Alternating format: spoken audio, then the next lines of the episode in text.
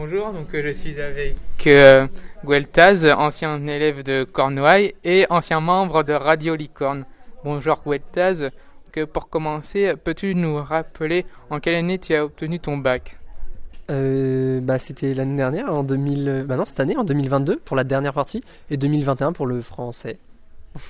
Très bien. Alors quel lycéen étais-tu?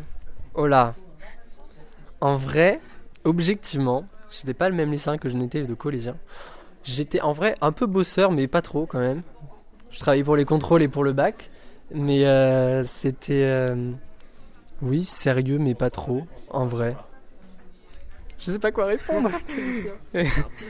Et euh, actuellement, c'est toujours le cas. Euh, un peu plus bosseur qu'au lycée parce que sinon bah c'est le suicide. Mais non, c'est pas le suicide. Mais il faut plus bosser qu'au lycée euh, à l'IUT de Lannion. Et euh, du coup je bosse plus et j'ai un peu moins le temps de m'amuser. Et mais c'est cool, c'est cool. Alors avec le recul, es-tu bien préparé ou t'étais-tu bien préparé à ton entrée dans le supérieur? Si oui, pourquoi? Sinon, qu'aurais-tu fait autrement? Alors en termes par rapport au journalisme, euh, oui plutôt parce que ma tata est journaliste. Du coup elle m'avait bien expliqué. Puis j'avais eu des autres élèves qui m'avaient parlé euh, de ça. Et euh, du coup, pour le journalisme, oui. Pour la vie étudiante, un peu moins. J'avoue qu'heureusement que ma maman, elle gère trop bien le crous et, le logement et tout, et les papiers, parce que je suis absolument incompétent à la matière. J'essaye de, m'y mettre, mais à la vie étudiante, pas trop. Puis même le fait d'être tout seul, euh, d'être à deux heures de, de ma ville, euh, c'est compliqué. Et euh, comment se passe votre première année après le bac? Bah alors là, je suis que à quelques mois, là, septembre. Oh, bah, bref, ça fait pas beaucoup de temps que j'y suis. Au début, c'était très cool, vraiment. les autres de l'IUT, tous ceux qui étaient en MMI, donc multimédia, euh, télécommunication, ils nous regardaient en mode Oh, les journalistes, c'est des feignants. Maintenant, ils font moins les malins parce qu'on se couche très très tard.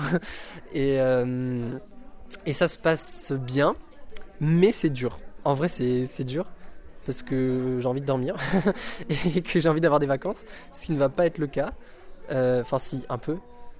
Mais euh, c'est super, mais il faut s'accrocher. Voilà.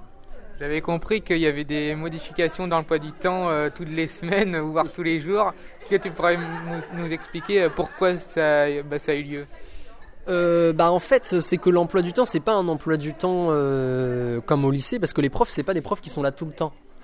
Ah, c'est pas des profs qui sont là tout le temps, parce que euh, il y a des journalistes qui viennent nous faire des cours, il y a aussi des profs qui sont à moitié en recherche, et du coup, les responsables de la formation, ils font avec ce qu'ils ont, et du coup, les cours changent tout le temps, et du coup, comme les journalistes, ils viennent en train, des fois il y a des retards, les cours changent.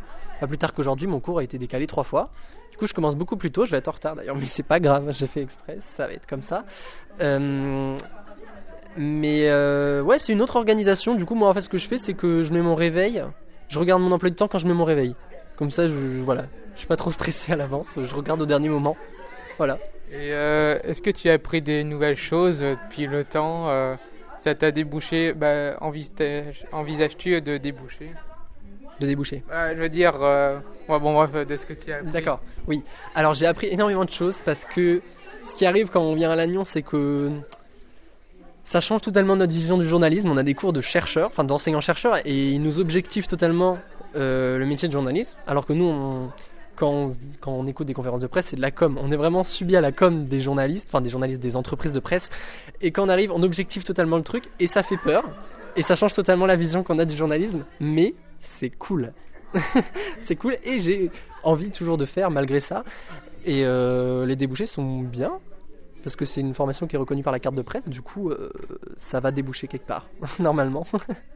Et euh, quel conseil euh, donnerais-tu aux élèves d'aujourd'hui pour s'orienter et faire les meilleurs choix? Alors, faire les meilleurs choix, je sais pas s'il y a de meilleurs choix. Pour s'orienter, ça dépend aussi des écoles. Moi, je peux parler que pour l'IUT de Lannion. Mais pour l'IUT de Lannion, faut se mettre à, fond, en fait. Faut, faut, faut pas avoir peur de, de faire de la radio euh, à Radio Licorne.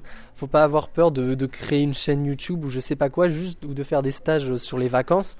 Faut, faut vraiment, parce que ça compte en fait pour la sélection. Et puis, faut se cultiver. Et faut suivre l'info, faut suivre l'actu. Et euh, faut pas avoir peur de s'y mettre à fond et, et de faire euh, des émissions euh, le week-end, euh, très tôt le matin, euh, avec toute l'équipe de Radio Licorne pour les portes ouvertes par exemple. Des très bons souvenirs. Euh, merci de, nous, de m'avoir euh, répondu et j'espère que tu vas passer une bonne année du coup. Merci beaucoup à, toi. Et euh, oui, moi aussi j'espère. Normalement, ça devrait être après les vacances, ça va être mieux là. Ouais, voilà, ouais. merci. merci.